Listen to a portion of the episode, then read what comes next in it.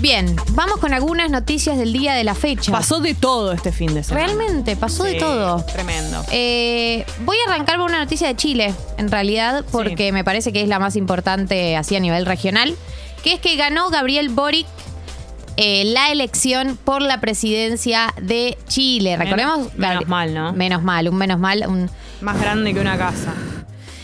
Eh, recordemos que los, dos principales contrincantes eran Gabriel Boric y eh, Cast, que eh, José Antonio Cast, que eran los dos, los dos candidatos que más votos habían sacado. En la primera vuelta, ¿se acuerdan que yo les conté Franco Parisi, que es el candidato que sacó el 12,80%? eh, y nunca pisó Chile eh, durante la etapa electoral. Es- Desde Estados Unidos hizo su campaña. Es espectacular eso. Sí, sí. Pero bueno, ¿qué pasó?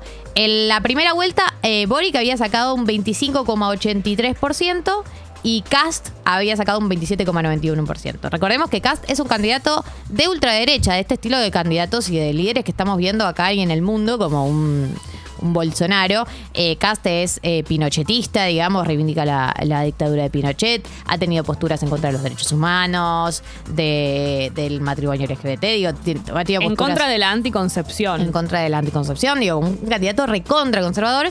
Y Boric es eh, vinculado como a la izquierda de Chile, de hecho fue líder estudiantil, eh, fue uno de los líderes, digamos, est- estudiantil, y no es casualidad que sea un, ex líder estudiantil cuando Chile fue eh, el comienzo de las manifestaciones que terminaron con la reforma de la Constitución, que es esta ahora que llamamos la Asamblea, que está redactando la nueva Constitución. Comenzó por una protesta estudiantil, ¿se acuerdan? Por el boleto del, del, del subte. Que está la foto icónica de la chica subida ahí al, al molinete. ¿no? Exacto. Eh, Gabriel Boric es, eh, digamos, fue presidente de la Federación de Estudiantes durante su tiempo en la Facultad de Derecho en la Universidad de Chile y tiene 35 años. Es uno de los presidentes, si no me equivoco, es el segundo presidente más joven del mundo. Es más joven, hay un presidente más joven que yo. Ya te llegó esa etapa de la vida. Sí. Igual en general los presidentes son tipo viejos, ¿viste? Sí, son muy viejos. O De sea, hecho, no es que como que no es que solamente no es como los jugadores de fútbol que en determinado momento empiezan a ser más jóvenes que vos. No. Son viejos en general. Sí, es cierto. Eh, Cass tiene, a ver, es más grande. Quiero ver esta- exactamente la edad. Eh, tiene 55 años, ¿no? Lógico. Lógico. Bien, bueno, lo que digo es, eh, Cast un candidato de ultraderecha, Boric un, candidato de izquierda y vinculado al movimiento estudiantil, eh, es diputado eh, y eh, participó toda su vida en, en movimientos de izquierda y se estaba pujando literalmente dos modelos de país. Yo sé que acá en, en Argentina lo hemos dicho mucho esto en las elecciones, pero bueno, acá es como, era mucho, como mucho más extremo, ¿no? Y en la primera vuelta Boric había sacado, Cast había sacado más votos que Boric. Eh, entonces, eh, lo que se decía es, es difícil que un candidato que en la primera vuelta haya sacado menos votos, lo dé vuelta en la segunda. Pero eh, Boric finalmente sacó un 55.87% de los votos en la, segunda vuelta frente al 44,13% de Cast. eh, lo cual habla de una victoria mucho más contundente. Y otro dato que no es menor es que el voto no es obligatorio en, en Chile. Y de hecho tienen un porcentaje de, votos bastante bajo, de como que te diga el 40, 40, 40, 40, 40 y algo por ciento. O sea, no vota mucha gente. Bueno, ¿qué pasó? Eh, para estas elecciones, donde era tan importante para un sector de, la política y la sociedad lo que se estaba jugando, porque era literalmente Chile, que es un país siempre conservador en, en sus presidencias, y, y que viene de esta oleada de manifestaciones que pedía un cambio hacia un lugar como un poco más... eh, más redistributivo por ahí de la riqueza y con algunos cambios sociales sí que tienen que ver más con, con la izquierda, ¿no? Con, con- con un modelo que no sea tan neoliberal. eh, salieron a mucho con la campaña de vayan a votar. Necesitamos, para ganar Claro. esta elección, necesitamos que vayan a votar, porque vota en general la gente de más guita. Eh, y, eh, lo- y, y faltaba que voten muchos jóvenes, que se sabe que los jóvenes iban a tener una tendencia eh, más vinculada a Boric. Fue un poco como pasó salvando las distancias con las elecciones con Biden. Sí. ¿Te acordás que había una, una campaña para que la gente vote, más allá de a quién, ¿no? Como. Sí, obviamente que eran los, la, la gente que iba a votar a Biden la que lo promovía, pero era como. Anda a votar. ¿Te acordás que los muy famosos también habían hecho videos como. En, la- en las redes. no sé, Sí, sí, sí, hubo mucha. Bueno, acá también eh, Zetangana, que tiene una novia chilena, Ah, subió un posteo a favor de Boric. Boric. Boric. Creo que es Boric la pronunciación. Bueno, en fin. Eh, bueno, eh, y la participación de estas elecciones de la segunda vuelta tuvo un récord histórico desde que hay voto voluntario del 54,29%. Igual mirá lo que es el récord para Chile, ¿no? El 54,29% es récord, pero bueno, Sí. creo que habla, ¿no? De eh, el motivo por el cual eh, se, dio, se dio vuelta esta elección y que habla de... eh, como que mucha gente decidió salir a votar por primera vez frente a este escenario tan tan polarizado y, donde, donde realmente se podía jugar. eh, porque Chile ya era un país neoliberal, pero una cosa es ser un país conservador, eh, digo, como una que, que- que priorice como planes eh, que tienen que ver con la clase media, clase alta, y otra cosa es tener una persona de media derecha en el gobierno. Me parece que son cosas distintas, así que eso debe haber motivado a mucha gente a salir a votar. Bien, el discurso de Gabriel Boric no fue menor porque habla mucho de la línea que tiene él.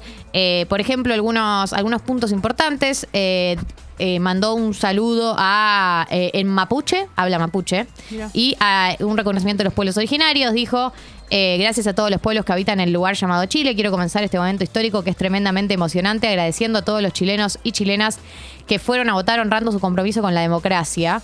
Eh, y eh, sus primeras palabras, estas fueron en mapuche. Esto habla también de un tema que está recontra presente y que incluso estuvo muy presente en lo que es eh, los miembros de la nueva convención constituyente. Había un cupo de pueblos aborígenes porque uno de los el conflicto mapuche en el sur del Chile es uno de los uno de los temas de campaña.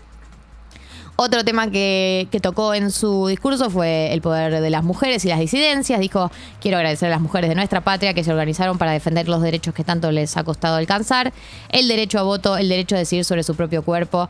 Cuenten con nosotros, ustedes serán protagonistas de nuestro gobierno.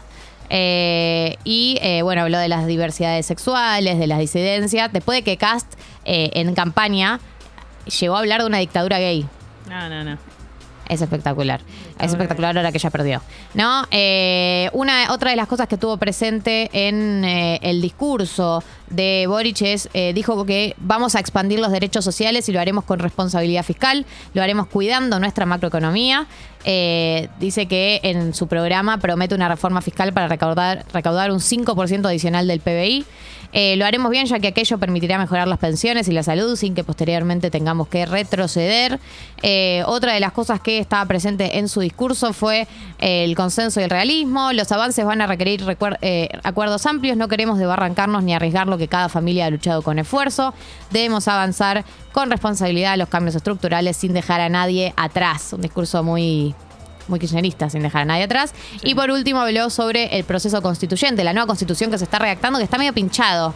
Viste que llegan a. Ellos ya hacen el referéndum, se vota el sí a la nueva constitución, se arma esta asamblea con, eh, con 50 y 50 de género, con cupo eh, para pueblos originarios, como todo recontra así, viste, eh, democrático y representativo. Y ahora está como medio pinchada esa asamblea, como que no avanza mucho. Y él dijo en el discurso, vamos a defender el proceso constituyente, que es motivo de orgullo mundial. Es la primera vez que escribimos una constitución de forma democrática. Cuidemos este proceso para que sea una ma- carta magna, fruto del acuerdo y no de la imposición.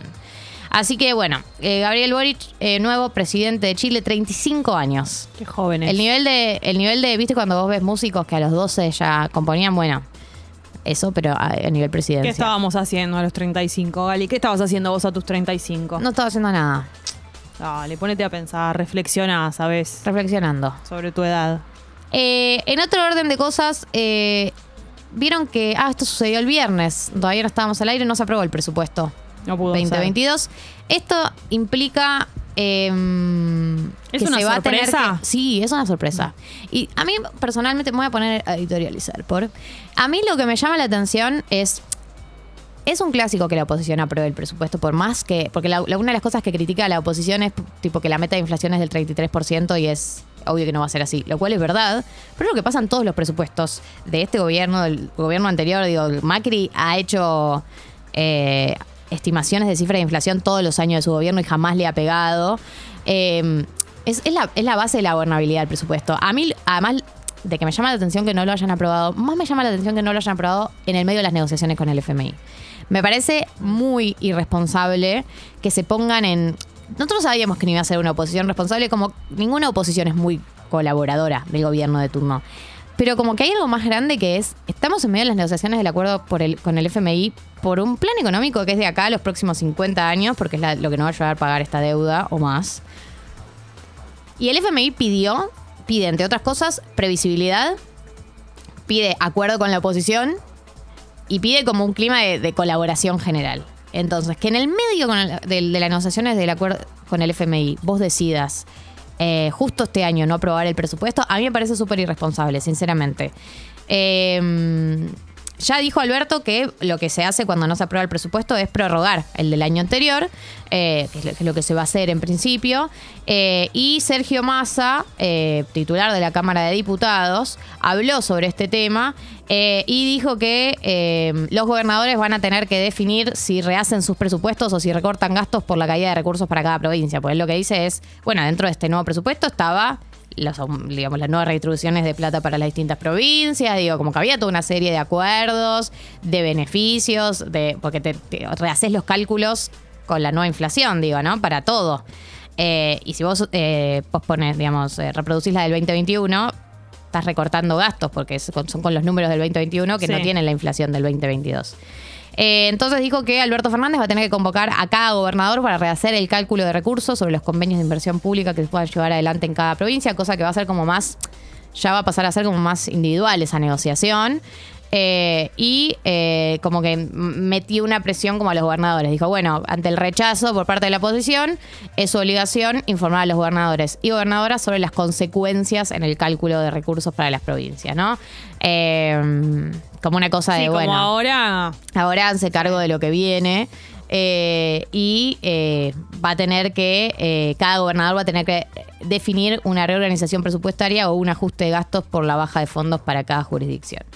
Así que, mm, bueno, la verdad que es un escenario que no es muy... eh, no es muy positivo. Yo digo realmente como por fuera de las internas y lo que cada uno puede opinar y de repente que nos pongamos todos exquisitos con el presupuesto, eh, era eh, uno de los peores momentos para ponerse en esa posición tan intransigente. Por lo menos así lo veo yo. Eh, y creo que habla también ¿no? del momento que está viviendo la oposición, eh, el vínculo con el gobierno y qué tipo de... Creo que también es un antecedente de cara al acuerdo con el FMI que va a tener que pasar por el Congreso también. Entonces como que vos decís, no, no, Sí, no es muy esperanzador. no es muy esperanzador este escenario.